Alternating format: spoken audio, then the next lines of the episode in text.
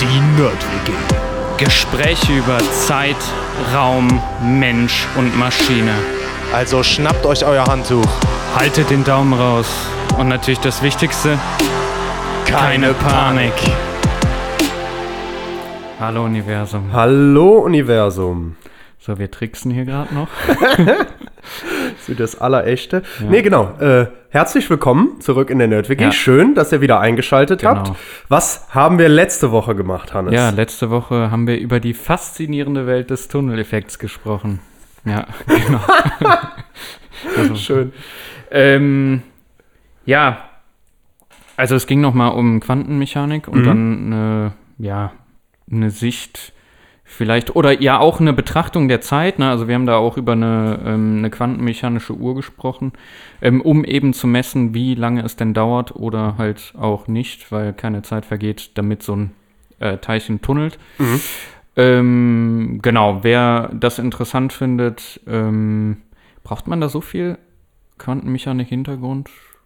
Es geht eigentlich. Es geht, Es ne? geht Also ich glaube, ich habe es sehr grob gehalten. Ja, Dadurch genau. ist es, ähm, ist es glaube ich, nicht so wichtig, dass man da ähm, viel Ahnung von hat. Aber ein Wenn man ein bisschen Effekt. Zeit hat, könnte man sich vorher die Episode zur Quantenphysik noch anhören. Ja, genau. Genau. Wenn nicht, ich glaube, man versteht es auch so oder man Glaub kriegt einen ich, ganz ja. guten Überblick. Genau, glaube ich auch. Ja. Tatsächlich, ja. Auf jeden Fall. Genau, und heute hast Ja. du wieder was mit. Genau, heute habe ich wieder was mitgebracht. Und zwar, ja, angefangen hat die Idee eigentlich, als ich, kannst du dich noch erinnern, als ich in dem School Lab war, bei uns am DLR in Köln? Mhm. Und äh, da habe ich dir auch dieses Bild geschickt, wo ich als Astronaut bin, was du auch gepostet Genau, hast, ne, ja, mit diesem Ding. ja. Und wo ich zum Beispiel auch dem, in diesem Simulator mal so eine Sojus-Kapsel angedockt habe und Ja. sowas, ne? Sowas mal, oder dreimal nicht und einmal ja, so ungefähr.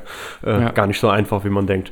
Aber genau, solche Sachen, was ziemlich cool war. Ähm, und auch in letzter Zeit bin ich über mehrere Beiträge gestoßen zu Experimenten von Studierenden, die ja, Weltraumexperimente machen dürfen. Und zwar Experimente in der Schwerelosigkeit. Und ich dachte mir, boah, das sind eigentlich so super geile Möglichkeiten, dass man sowas mal machen kann. Äh, Und ja, im Bereich der Weltraumforschung, ne, das sind dann zum Beispiel Experimente auf der äh, Internationalen Raumstation oder sowas. Da muss man überlegen, was das für ein Geld kostet, Sachen da hochzuschicken, da Experimente zu machen. Das ist ja alles ganz begrenzt und so. Deswegen super geil, wenn man da als Studi schon an sowas teilhaben darf. Und das war eigentlich so der Hauptansporn heute. Wir wollen uns ganz am Ende dann mal zwei drei, äh, kleine Beispiele angucken von so Wettbewerben, wo man mitmachen kann, um auch an so einem Experiment als Studierender während seinem Studium schon teilhaben zu können. Das geht auch über alle Disziplinen tatsächlich. Und dafür gucken wir uns jetzt so ein bisschen an, weil Geht es jetzt darum, dass ich quasi mich ja mit einer Forschungsgruppe äh, und einem Thema bewerben kann, ähm, darum, dass mein Experiment zum Beispiel auf der ISS dann Genau, in so bestimmten Ja, okay. Wettbewerben gibt es da schon Möglichkeiten, extra Ja, für okay. Studierende halt, ne? Da Ja, reinzukommen, um da schon okay. Erfahrung zu sammeln. Das fand ich ziemlich cool. Und da sind jetzt ein paar wieder gestartet diesen Mhm. Monat tatsächlich. Und ähm, deswegen dachte ich, es ist eigentlich ein guter Anlass, da mal drüber zu sprechen. Aber zuerst sprechen wir deswegen mal über Schwerelosigkeit ja. und wie Forschen in der Schwerelosigkeit dann aussieht und warum das so interessant ist. Ja. Damit wollen wir es einleiten, um dann am Ende halt dahin zu kommen, ähm, ja, was jetzt für coole Sachen wieder gestartet sind. Mhm. Ja, schwerelos, was heißt denn das, ne? Keine Gravitation. Ja, würde man sagen irgendwie Man so, ne? Keine, sagen, ne? keine Aber Gravitation. also das stimmt ja auch nicht. Es ist ja nicht keine Gravitation da. Genau. Also schwerelos, äh, sagt man erstmal mal so, man ist irgendwie im Weltraum und weil dann eben die Erdanziehungskraft da halt nicht wirkt, ne? Ähm, dann schwebt halt alles irgendwie frei im Raum, ne? So, ja, das du hast heißt- halt nicht die natürliche, ich nenne es jetzt mal natürliche, für uns natürliche ähm, Anziehungskraft, die hier auf der Erde auf uns wirkt, Ja. sondern da wirken andere Gravitationskräfte, aber eben halt, ja, nicht die, die wir so gewohnt sind, nennen wir es mal so. Ja, genau. Also das stimmt auf jeden Fall. Ähm, einfach auch, weil Also das wird ja Beispiel auch- schwächer zum Beispiel dadurch. Ja, genau. Du kommst aber auch Ja. an andere große Körper, wie zum Beispiel erstmal unseren Mond näher ran. Genau, also da Deswegen wirkt natürlich ändert das so Gravitation, wenn jetzt dann dicker, ähm, dicker Stein lang fliegt oder was auch immer. Ähm, klar, der hat auch eine Anziehungskraft. Ne, Im Endeffekt hat ja jedes Masseobjekt eine Anziehungskraft. Genau, richtig, ja. Kommen wir gleich auch nochmal ganz kurz, haben wir auch schon mal gemacht mit dem Newtonschen Gravitationsgesetz. Mhm. Und da kann man sich nämlich direkt die Frage stellen, stimmt das denn eigentlich so? Ist das wirklich, das ist so dieser Volksmund, ne? Ja, schwerelos, weil ich habe ja keine Erdanziehung. Das heißt schwerelos. Mhm. Ist das so richtig? Es kommt drauf an, wie man schwerelos Ja, definiert. genau. dann. Kommt ein bisschen Also, darauf an, wie man es definiert. Und das Schöne ist, dass man eben auch andere Möglichkeiten hat, diese Schwerelosigkeit zu erzeugen. Um Ja, eben auch stimmt. Experimente zu machen. Das wollen Ja, wir uns jetzt ein richtig. bisschen angucken. So. Das heißt also, so ganz stimmt's nicht. Was natürlich richtig ist, ist, Rotation zum Beispiel, ne? das kann ich machen, wenn ich jetzt, genau, also um auch, wenn ich noch auf einer Raumstation bin und Genau. die dann entsprechend Die dann rotiere, kann ich rotiere. künstlich Gravitation Künstlich erzeugen. ja, genau. Genau, in, in, durch die Zentrifugalkraft, Ja. die dann halt wirkt. Genau, zum Beispiel. Ähm, geht aber jetzt ja eher darum, nicht, Gravi also nicht Gravitation zu erzeugen, sondern genau das Gegenteil. Einen Körper zu haben, wo Sorry, die Gravitation nicht mehr falsch drauf wirkt. verstanden. Ne? So, Wir wollen okay. also in Schwerelosigkeit quasi Ja, okay. Experimente machen. Ne? Und das zum Beispiel ausnutzen, wie der Zustand auf der ISS eben ist. Und dafür wollen wir erstmal aber doch nochmal verstehen, du hast es gerade schon gesagt, kommt drauf an, wie man schwerelos definiert. Und deswegen finde ich es schön, dass es direkt so angefangen hat, weil das ist genau der Punkt, auf den ich eingehen wollte. Ähm, Ja, was mir da jetzt einfällt, ist, viel machen die natürlich unter Wasser. klar, Das ist jetzt nicht, das ist ja auch nicht schwerelos in dem Ja. Sinne, aber Ja. ähm, da wird ja viel dann auch gemacht, um Astronauten zu trainieren und so weiter, wenn die ähm, im Raumanzug halt bestimmte Genau. Aufgaben erfüllen sollen. ja, genau, weil das auch schon äh, ähnlich fallen ist. mir diese, diese, ähm, wie heißen die denn? Du kannst doch wie so Luftgeneratoren benutzen. Also so riesen Propeller, wo du dann irgendwie schwebst, aber das ist eher ein Schweben als schwerelos, ne? Mhm, ja, das wäre Also tatsächlich aus so kein Luftkissen schweben. kein richtiges Schwerelos, ja. Das Ja. ist einfach nur, um irgendwie mal in der Luft zu sein und irgendwie sich da halt so ein Ja. bisschen frei bewegen zu können. Ja. Das Okay. fällt mir so ein. Ja, okay, gut, ja, sch schon mal cool. Da haben wir schon mal einen ganz guten Ansatzpunkt. Wir wollen aber noch mal ein bisschen das Ganze von vorne aufziehen und wirklich uns schwerelos an sich noch mal angucken. Ähm, es ist natürlich richtig, dass, also wenn ich jetzt irgendwo einen Körper habe, sagen wir mal, ich bin wirklich irgendwo im Weltraum und äh, es würde wirklich keine Anziehungskraft von irgendwo wirken. Was natürlich reell nirgendwo eigentlich passiert. Aber irgendwann wird das alles so klein, dass ich es quasi vernachlässigen kann, weil ich so weit weg von allem Also im Vakuum. schweren Sachen bin und ich bin auch im Vakuum, genau. Ähm, dann wäre es natürlich so, es wirkt keine Kraft und damit auch keine Gravitationskraft, ich bin schwerelos. So, das ist erstmal ganz klar. Erreicht man aber eben nicht. Warum? Gehen wir nochmal aufs Newtonsche Gravitationsgesetz.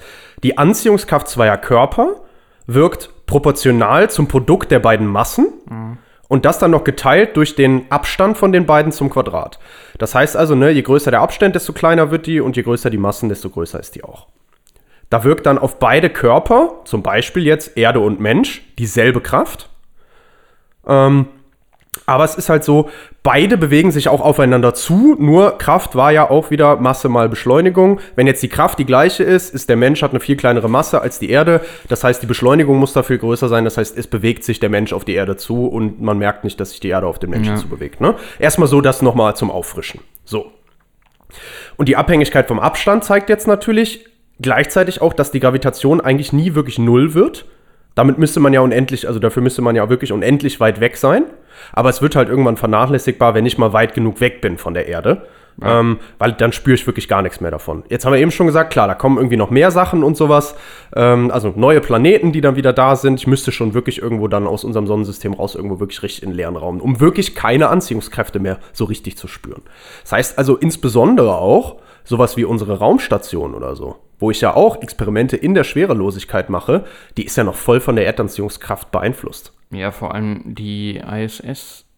400 Kilometer Höhe ungefähr. Ja, ja, genau. Das die ist nicht ja weit. noch nicht mal, also da ist ja sogar noch Atmosphäre. Genau, da ist sogar noch Ja. ein bisschen Rest Luft und sowas. Ja. Trotzdem Experimente in der Schwerelosigkeit. Müssen wir also irgendwie nochmal nachgucken, ne? Müssen wir jetzt nochmal nachdenken, warum funktioniert denn das? Okay, nächste Idee wäre jetzt noch zu sagen, gut, wenn ich das so generell erstmal gar nicht hinkriege, dass ich irgendwo weit in den wirklich leeren Raum reinkomme, ja, ähm, dann könnte ich ja clever sein und könnte ja sagen, ja, äh, machen wir es folgendermaßen, ich gehe einfach genau an den Punkt zwischen Mond und Erde, wo die Anziehung in beide Richtungen sich ausgleicht.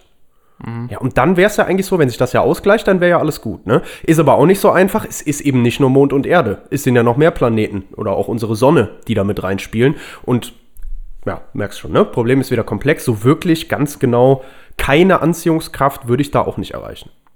Ja. Okay, Wir gut. hatten das schon mal, also das ist tatsächlich sehr komplex, das Problem. Das Ja. ist nämlich dieses Genau, Dreikörperproblem. mindestens ne? mal also das mit Dreikörperproblem. mindestens Dreikörper. Genau, das ist ja. auch sehr komplex, sich das Ja.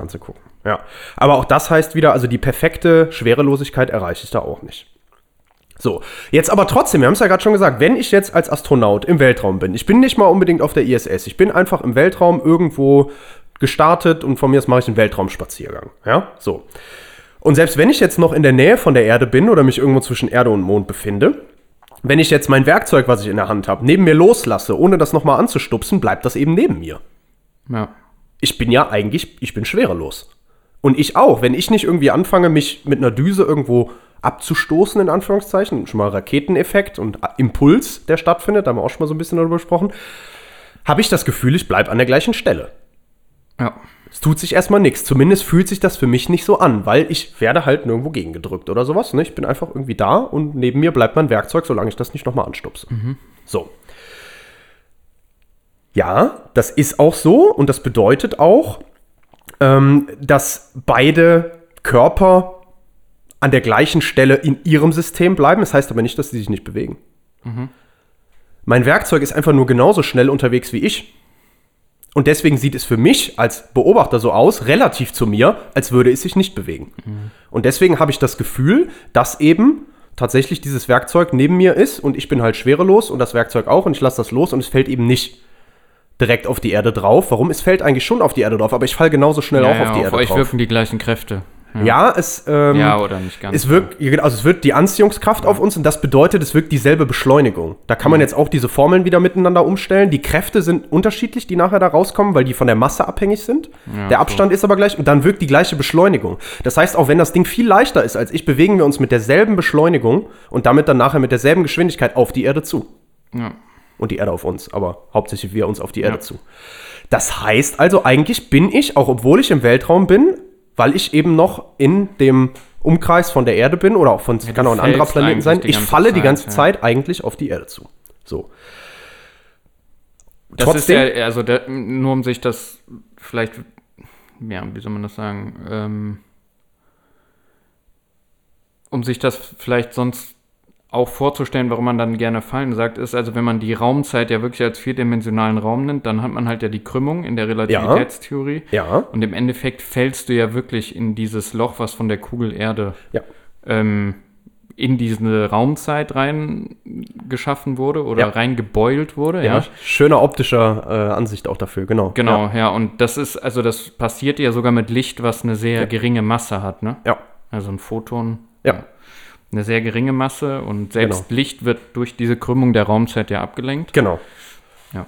Und bei mir ist es halt genauso und bei Ja. meinem Werkzeug ist es Genau, auch genauso. ja. Wir fallen trotzdem im freien Fall Ja, auf die Erde. Was heißt das jetzt? Und wir sind ja schwerelos, ne? ja. Also ich fühle mich nicht so, als ich, ich bin, ich habe kein Gewicht irgendwie in dem Moment. Ja. Es fühlt sich für mich nicht so an. Ist ganz anders, wenn ich hier sitze. Ich fühle, wie mein Hintern hier auf dem Stuhl sitzt und alles sackt irgendwie nach unten. Auch wegen der Erdentziehung. Was ist der Unterschied? Freier Fall und ich habe Kontakt zur Erde. Genau, ja. Der Unterschied ist also nicht die Gravitationskraft, sondern der Unterschied ist die Gegenkraft, die dieses schwere Gefühl bei uns beim Menschen ausmacht und die auch das ausmacht, was wir dann nachher eben bezeichnen als schwerelos oder eben nicht. Ja, Das heißt, es ist also eigentlich nicht das Fehlen von der Anziehung, von der Gravitation, es ist das Fehlen der Gegenkraft. Ich bin im freien Fall. Ja. Und das bin ich eben die ganze Zeit, wenn ich im Weltraum bin, außer ich knall irgendwo gegen. Oder lande halt wieder auf der Erde und habe dann wieder diese Gegenkraft. Oder bewege mich eben, weil ich in der Rakete sitze, von der Erde weg. Dann habe ich einen Schub, dann werde ich in den Sitz gepresst. Warum? Weil die Rakete bewegt sich nach vorne, ich aber eigentlich nicht. Ich nur, weil ich von der Rakete nach du vorne gedrückt, gedrückt werde. im Prinzip, ja. Wenn ich aber einfach nur da draußen bin, dann falle ich genauso wie mein Werkzeug mit der gleichen Geschwindigkeit auf die Erde Mhm. zu. Ist aber trotzdem wie schwerelos. Man denkt, da wirken dann keine Kräfte, weil man denkt, es würde stillstehen. Eigentlich bewege ich mich aber mit der gleichen Geschwindigkeit und deswegen ist das relativ zu mir das Werkzeug halt an der gleichen Stelle. So, das ist also der wichtige Punkt. Die fehlende Gegenkraft. Mhm. Was ist das Coole daran? Wie kann ich jetzt also irgendwie auch Körper in einen schwerelosen Zustand bringen? Ich kenne das doch auch bei uns auf der Erde. Ich muss gar nicht bis in den Weltraum. Wir haben ja gerade gesagt, Schwerelosigkeit entsteht im freien Fall. Kenne ich doch. Wenn ich auf dem Trampolin, ich glaube, was war es, 1,5 Meter hoch schaffe, ja, zu springen, habe ich fast eine Sekunde lang fühle ich mich schwerelos. Weil diese Gegenkraft ist nicht mehr da. Und dementsprechend ist es nicht mehr so, dass eben durch die Gegenkraft meine ganzen Organe und so, alles drückt irgendwie nach unten. Alles zu dem Punkt hin, wo mein Stuhl nachher auf der Erde aufliegt und so weiter und so fort. Alles drückt sich dahin. Ja, auf dem Trampolin, die eine Sekunde lang, ist das alles mal frei und drückt nirgendwo hin. Vereinfacht gesagt. Dementsprechend bin ich eine Sekunde lang schwerelos. Oder hier so ein Freefall Tower oder sowas. Aufzug. Man kennt das. Es wird einem so ein bisschen im Magen, hat man so das Gefühl, weil die auch, ja, weil das, genau, ja, genau, sehr gutes Beispiel auch, ne? Weil man einfach dann dieses Gefühl hat von äh, irgendwie, ne, mein Magen, so, es bewegt sich alles nach oben. So, Ja. ne? so, warum? Ja, weil es eben nicht nach unten drückt, weil die Gegenkraft nicht da ist. Und jetzt natürlich das Coole, das kann ich auch ausnutzen. Einerseits kann ich damit Folgendes erreichen: Ich kann mich wiegen, ohne was zu wiegen. Ja. Ich Cool. könnte mir nämlich einfach eine Waage an meine Füße mit, weiß ich nicht, lass es Panzertape sein machen, stelle mich aufs Trampolin, spring hoch, ja, dann werde ich sehen, in dem Moment, wo ich wirklich dann diesen Schwerelospunkt erreicht habe, zeigt du die ab. Waage null an. ja, erst nehme ich ab, dann zeigt die Waage null an und ich wiege quasi nichts mehr. Einziger Nachteil ist, wenn ich dann wieder auftreffe mit der Beschleunigung aus der Bewegung, bin ich dann auch noch kurzzeitig ein bisschen schwerer als vorher. das stimmt. Ne? Aber super Tipp für alle, die jetzt diese Woche keinen Sport gemacht haben. Nennt Ähm, sich aber auch der klassische Jojo-Effekt. ja, ja, ja, stimmt, ja. Genau, mit dem Essen. Ähm, nee, aber Spaß beiseite, was es halt wirklich gibt, um auch solche Versuche zu machen bei Schwerelosigkeit, um Materialproben irgendwie zu gucken, was passiert damit, um verschiedene. Schönes Beispiel ist immer ähm, Schrotkugeln. Weißt du, wie die früher gemacht wurden? nee. Ja, da wurde tatsächlich Blei in einem Fallturm fallen gelassen und ist dabei auch abgekühlt und hat dabei eine sehr, sehr gute Kugelform angenommen. Wegen der Oberflächenspannung, weil es ja flüssig ist, also im flüssigen Zustand darunter. Äh, Und da bildet sich so ein Tropfen und der Tropfen wird zur Kugel im freien Fall, wenn man okay. die Luftreibung möglichst entfernen kann, also das auch als Vakuum Ja. machen kann. Und dann kühlt sich das natürlich trotzdem ab und dann landet es unten halt als relativ gute Kugel. Da muss ich das nicht Nee, irgendwo wusste ich reingießen, nicht. sondern ich kann es halt runterfallen Ja, lassen. ja. Ne? Und durch diesen freien Fall ist eben, dehnt sich es eben nicht aus, sondern es ist halt wirklich eine perfekte Kugel. Okay. Weil es in alle Richtungen, die mit der Oberflächenspannung ja. und so in alle Richtungen gleich ist. Ne? Mit Wasser passiert das Gleiche zum Beispiel. Ne? Mhm. Das ist nur ein Beispiel. So, also Falltürme gibt es, die ich dafür benutzen kann, auch um dann Experimente zu machen. Ähm, da gibt es zum Beispiel, äh, achso, und was natürlich dabei auch, muss auch ein Vakuum. Ne? Luftwiderstand ist sonst wieder was, was dagegen drückt. Ja. Auch wenn ich irgendwo, das war jetzt auch eben das, was du meintest mit diesem äh, Trainieren, wenn ich von unten ganz viel Luft irgendwie puste, damit eben jemand da fliegen kann, dann habe ich trotzdem ein schwere Gefühl, weil ich drücke mich auf die Luft. Die Luft drückt nur so feste dagegen, dass ich eben nicht runterfalle. Aber trotzdem bin ich nicht in diesem Schwerelos. Ne? Das ist der Unterschied. Aber im freien Fall eben schon. Das heißt, da mache ich noch ein Vakuum, damit das runterfällt. Ähm, in so einem zwei Meter hohen Turm schaffe ich schon so 0,6 Sekunden Schwerelosigkeit. Da kann man dann schon für so Flüssigkeiten oder so in ganz einfacher Weise mit einer Kamera das verlangsamen und sich mal angucken, was passiert. So ein Ding hatten die auch in diesem School Lab. Da haben wir uns das mal angeguckt, was da passiert mit, mit Wasser zum Beispiel. Oder auch mit Seife, wie das dann aussieht, wie sich das verhält und so. Spannend. Und dann gibt es das natürlich auch in groß, ne? 146 Meter hoch in Bremen gibt es da zum Beispiel einen, der hat dann eine Fallhöhe von 110 Metern. Da schaffe ich schon 4,7 Sekunden Schwerelosigkeit. Und wenn ich jetzt noch schlau bin, haben nämlich irgendwann waren sie schlau, haben ein Katapult eingebaut, katapultieren das von unten hoch und Ah wieder ja, okay. runter. Ja, ja. Das zählt natürlich auch schon zum freien Fall, ne? Sobald ich einmal Hab quasi ich- diese Anfangsbeschleunigung Zeit, erreicht habe, ne, dann äh, geht es tatsächlich los. Und da habe ich natürlich noch mehr davon. Da schaffen sie sogar fast 9,2 Sekunden dann von unten nach oben. Freien Fall. Wir nennen Ja. das immer noch Fall, Ja. aber es geht halt hoch und runter. Ne? Ähm, und da werden dann so speziell konstruierte Fallkapseln benutzt und in den Fallkapseln herrscht, herrscht dann eben Schwerelosigkeit. Kann ich dann Experimente machen. Äh, in Japan gibt es auch so einen Fallschacht, also in den Boden rein. Da sind so 10 Sekunden, der ist noch ein bisschen größer und auch nur in eine Richtung tatsächlich schon 10 Sekunden. Ne? Also der ist noch mal was größer.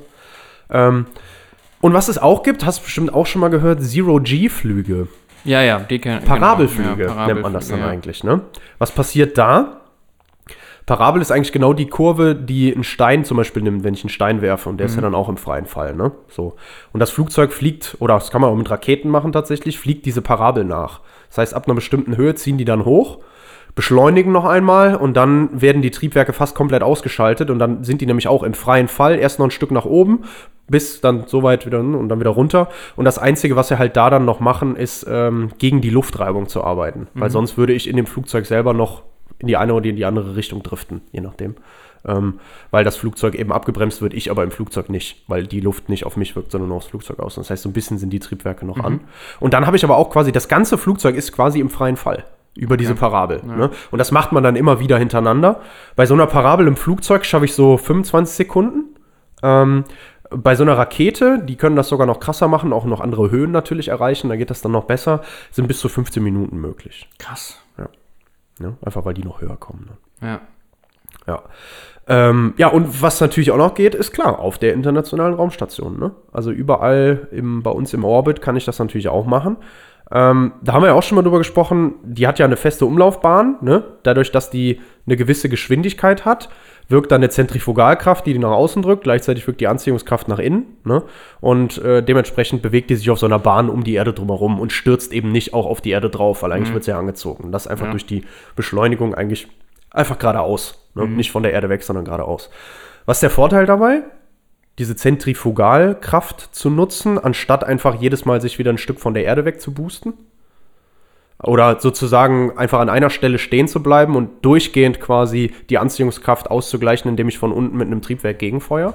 Ich würde sagen, es ist also kosteneffizienter, oder? Also energieeffizienter, einfacher. Genau, das, Zu auf, realisieren das auf jeden? Fall, genau, ja. Ja. safe. Das wird ja mit den ganzen Satelliten und so sein.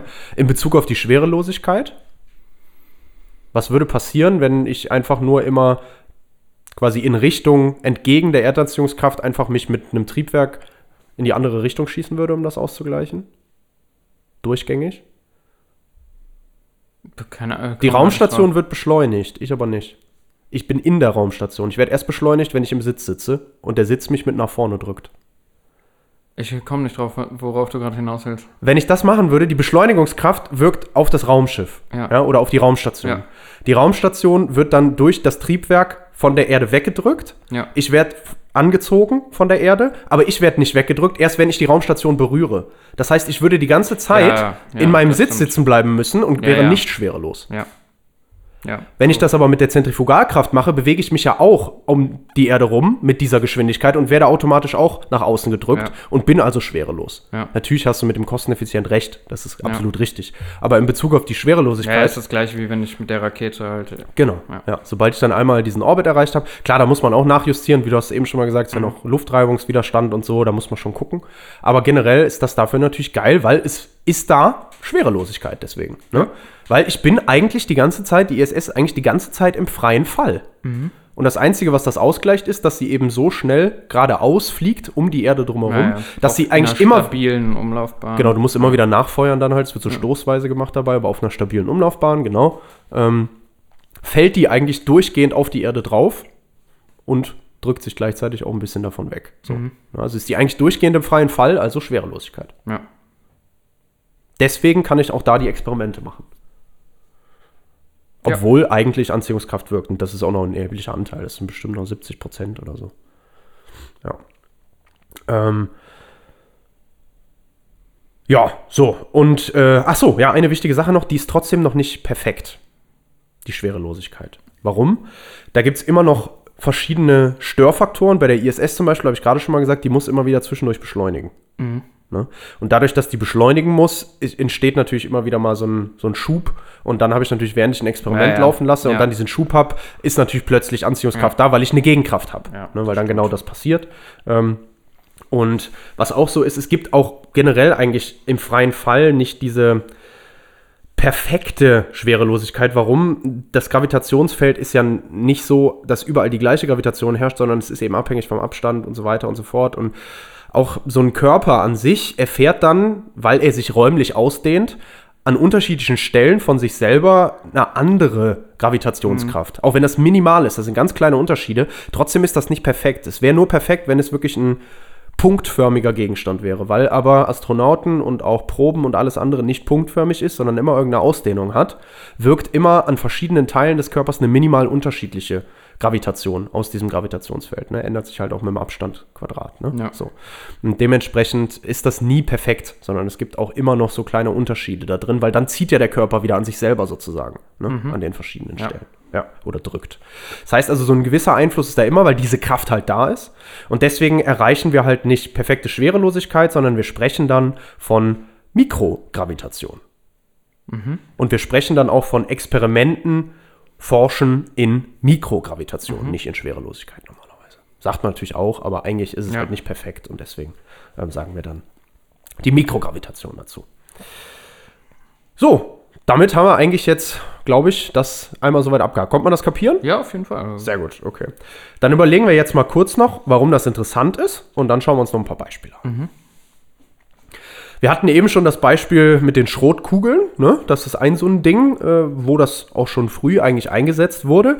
Ähm, generell ist aber jetzt so das Themenspektrum gerade für Experimente, die eben in äh, oder unter Mikrogravitation durchgeführt werden, riesig groß. Das geht von der Grundlagen bis zur angewandten Forschung und überdeckt auch fast alle naturwissenschaftlichen Disziplinen. Ne? Biologie, Medizin sowieso, Materialwissenschaften ganz viel, Physik ist echt alles mit dabei. Mhm.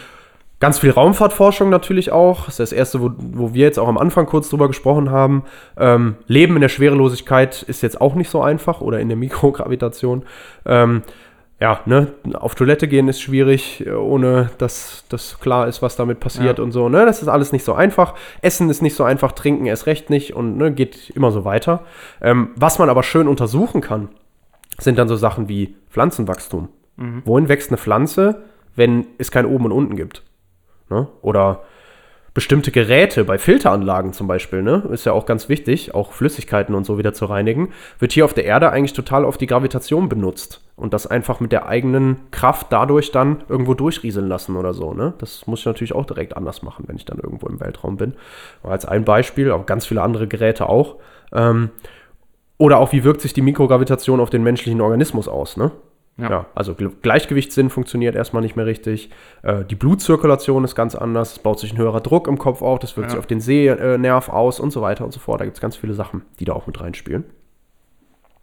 Und ein Beispiel, was ich immer interessant finde, ist Materialforschung, weil ich ja auch selber irgendwie jetzt mit meinem Maschinenbau da vielleicht so ein bisschen näher dran bin oder so, keine Ahnung. Ähm, aber was zum Beispiel passiert, ist ja die Eigenschaften der Oberflächenspannung ändern sich natürlich und auch die Art, wie sich bestimmte Materialien an ober andere Oberflächen anhaften, mhm. ist ganz anders. Das ist super interessant, auch um ähm, ja zum Beispiel Legierungen oder sowas zu entwickeln. Ne? Ähm, was auch immer ganz spannend ist, ist, wie verhält sich so ein Material wie Stahl, mhm. wenn der flüssig ist und aushärtet, wenn der plötzlich nicht mehr der üblichen Erdgravitation mit Gegenkraft ausgesetzt ist, sondern quasi in alle Richtungen die gleiche Spannung erfährt ganz anders, kann man ganz andere Materialien erstellen, viel homogener, viel gleichmäßiger und sowas. Super spannendes Ding. Ähm, was sich jetzt ganz aktuell angeguckt wurde, der ähm, Matthias Maurer ist äh, von der, von der ähm, Cosmic Kiss Mission zurück und da wurden jetzt auch schon einige Sachen ausgewertet. Das wurde auch vor kurzem vorgestellt. Ähm, und äh, der war 176 Tage unterwegs und hat an 240 internationalen Experimenten gearbeitet dabei. Davon auch 35 aus Deutschland. Muss man sich mal überlegen. 176 Tage, 240 Experimente. Ja, schon viel. Und das heißt nicht 240 Ausführungen, ne? das heißt 240 verschiedene Experimente. Ja, ja. Ne? Ja. Ist schon krass, was die da machen müssen. Ähm, da ging es um biozide Oberflächen, um äh, diese Retina-Diagnostik, wo ich gerade vom Auge was gesagt habe, ne, bis hin zu neuen Materialien, ähm, wo es dann auch geht um Energie- und emissionssparende Verwendung von Beton zum Beispiel. Fand ich auch ziemlich cool. Ähm, und ja, der hat ja ganz viele verschiedene Sachen geguckt. Also gab zum Beispiel dieses Touching Surfaces auch noch. Äh, Ging es um Überlebensfähigkeit von Keimen auf unterschiedlichen Metalloberflächen, wo dann schon rausgekommen ist, dass die Bakterien teilweise auf der ISS eine höhere Resistenz aufweisen als auf der Erde. Ist auch interessant für die Virologie und so nachher. Auch immer auf der Erde interessant, was wir da oben forschen. Ne? Mit dem Beton, ähm, da ging es so ein bisschen. Ähm, darum zu gucken, wie der aushärtet tatsächlich. Was da rausgekommen ist, ist, dass der Beton ein bisschen ja, eine höhere Porosität hatte. Ähm, und daraus kann man auch wieder Schlüsse ziehen. Vielleicht kann man da noch andere Materialien mit erstellen, die auch unter anderem ähm, interessant sein können für den Klimawandel. Warum? Weil Zementherstellung und dann auch Betonherstellung und so hat einen größeren CO2-Fußabdruck als zum Beispiel ähm, der Flugverkehr mhm. weltweit. So, ne? Solche Sachen, ne? Also kann man alle möglichen verschiedenen Sachen machen und neue Materialien noch wieder entwickeln.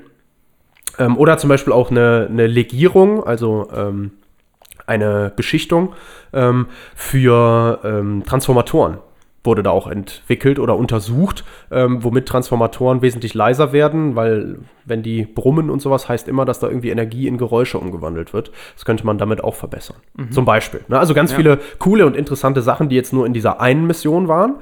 Und Nachwuchsförderung auch in der Cosmic Kiss Mission gab es da schon was. Und zwar ähm, waren aus mehr als 60 europäischen ähm, Experimenten, die jetzt dabei waren, auch neun Vorhaben für Bildung und für Nachwuchsförderung, für alle Altersstufen sogar, mit reserviert, fand ich ganz cool. Ähm, da wurden Schülerinnen und Schüler eingeladen und durften dann mit dem Matthias Maurer auf der ISS sprechen, während der da war. Also durften da hinfunken mit ihm quatschen, haben dann mit ihm diskutiert, auch über Themen wie Klimawandel und sowas. Ähm, Dann gab es auch noch das sogenannte Chanibikov-Experiment, ähm, wo er dann Körper hat rotieren lassen. Das ist ganz interessant, wenn die in der Schwerelosigkeit rotieren, dann machen die so ganz komische ähm, äh, Muster sozusagen, wie sich das halt bewegt. Also die kommen in so einen Mhm. bestimmten Bewegungsrhythmus rein ähm, und ja, nennt man auch den Tennisschläger-Effekt. Also es torkelt so komisch. Ähm, das hat er dann mal nachgemacht und dann mit so Lichteffekten konnte man dann sehen, wie sich das tatsächlich bewegt hat, warum sich das dann mal da und mal dahin dreht und sowas. Ähm, ja, und all solche Sachen, das eigentlich fand ich schon mal ganz cool, so, ne? Also mit, mit verschiedensten Dingern. Ähm, aber nicht nur da gibt es die Möglichkeit, sondern ähm, jetzt ganz aktuell im Monat März sind ähm, zwei Wettbewerbe jetzt auch abgeschlossen worden und auch tatsächlich Schwerelosigkeits- oder Mikrogravitationsexperimente von Studierenden durchgeführt worden. Das eine war der Überflieger 2 Wettbewerb. Also wer da Interesse hat, sollte sich das ruhig mal angucken. Ähm, da forschen die Studierenden auch an Nervenzellen, Pflanzen, neuartige Technologien für die Raumfahrt.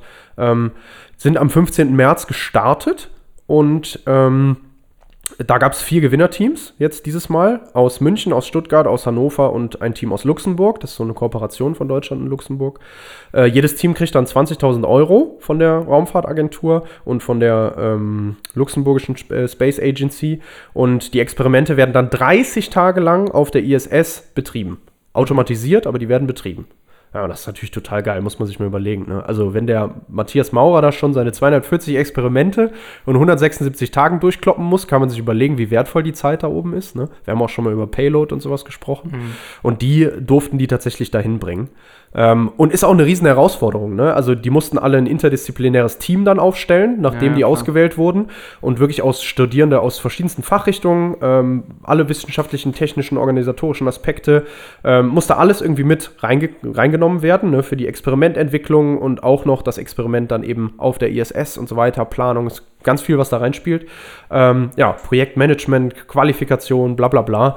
Riesending. Ne? Und glaube ich, unheimlich viel, was man lernen kann, begleitet von einem ähm, Startup auch, begleitet von Leuten von den Raumfahrtagenturen und so. Und ja, echt coole Sachen ähm, die da passiert sind. Ne? Also einmal ging es dann um ein Team hat was mit Zellwachstum gemacht in der Schwerelosigkeit. Ähm, eins hat ähm, Bauteile aus so ähm, Ferrofluiden für die, für die Raumfahrt von Ferrofluide kennt man, die verändern sich, wenn man Magneten da dran hält. Das hat man schon mal gesehen irgendwo wahrscheinlich. Ne? Ähm, ja, für die Raumfahrt von morgen, also neue Bauteile damit machen und so. Ähm, oder auch äh, Glücksklee hieß eins, da ging es ums Pflanzenwachstum auf der ISS. Ähm, haben sich das nochmal angeguckt, wie das tatsächlich funktioniert. Also ja, schon spannend, was Ja, man da cool. machen kann. Ähm, und wenn es nicht bis auf die ISS gehen soll, sondern ähm, trotzdem aber in die Schwerelosigkeit, gibt es auch noch so ein Projekt Rexus, heißt das. Und ähm, das ist auch ein Studierendenprogramm, auch von der Deutschen Raumfahrtagentur und auch noch mehrere andere. Ähm, ich glaube hauptsächlich aus Schweden ist da noch eine dabei. Ähm, und da werden fast sechs Meter lange Raketen losgeschickt. Ähm, die können dann, ähm, haben so einen Durchmesser von 36 Zentimetern, können bis zu 40 Kilogramm Experimentennutzlast tragen insgesamt. Und die machen auch so einen Parabelflug durch zwei Schichten der Atmosphäre ähm, und erreichen dann nachher eine Höhe von so 80 Kilometern und das reicht für so zwei Minuten Schwerelosigkeit. Okay. Das heißt also, auch da kann man dann Experimente machen, die halt zwei Minuten dauern in der Schwerelosigkeit.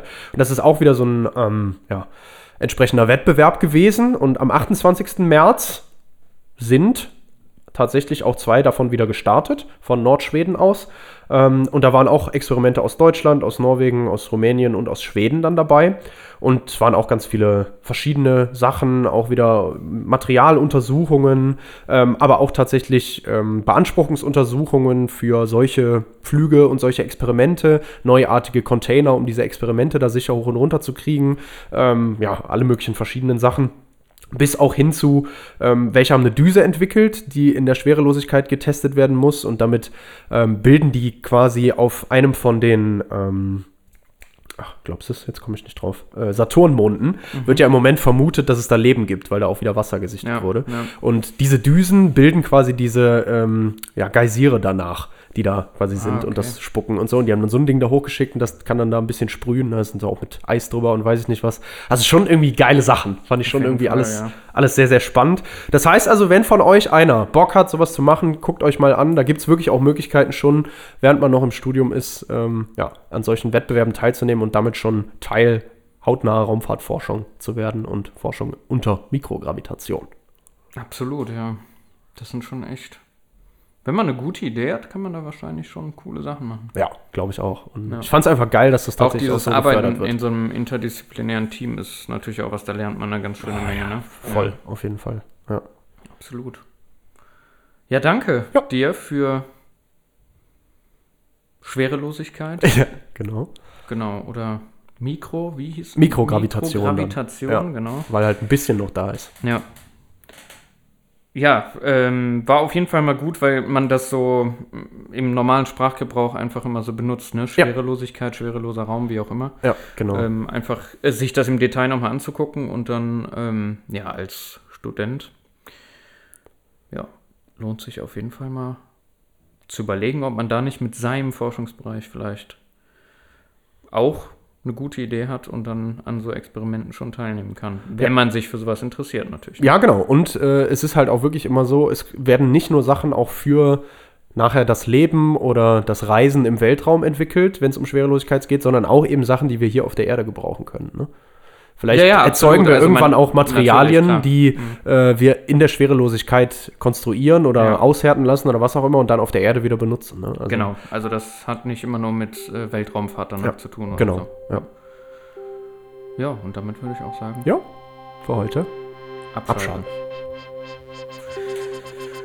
Ja, das ist schon immer spannend, vor allem auch, ähm, weil das immer wieder ja diese neue Betrachtungsweise oder eine andere Betrachtungsweise ist und man dadurch dann oftmals noch Ideen bekommt oder auch Einflüsse mal sieht, die man vorher als natürlich angenommen hat. Ja, genau. Dann ähm, ja, auch in der Materialforschung wahrscheinlich sich da noch eine Menge ändern kann. Ja, und man kann auch viel besser, also es ist ja noch weniger Einfluss auf ein Material und solche Sachen. Ich kann auch Ja. viel besser auch die grundlegenden Eigenschaften von solchen Sachen untersuchen, wenn ich eben nicht unter dem Einfluss der Gravitation bin. Ne? Ja. Das ist natürlich auch an vielen Sachen irgendwie spannend.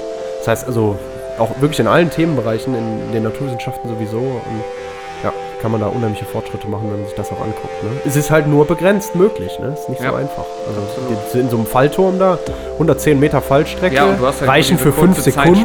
Genau. Ne? Ja. Also was kannst du denn da machen in der Zeit? Ne? Und Ja. ach so, das, äh, da hast du dann so ein Millionstel noch von der äh, Gravitation, die sonst herrscht in so einem Fallturm Okay. zum Beispiel, um da mal eine Größenordnung zu geben.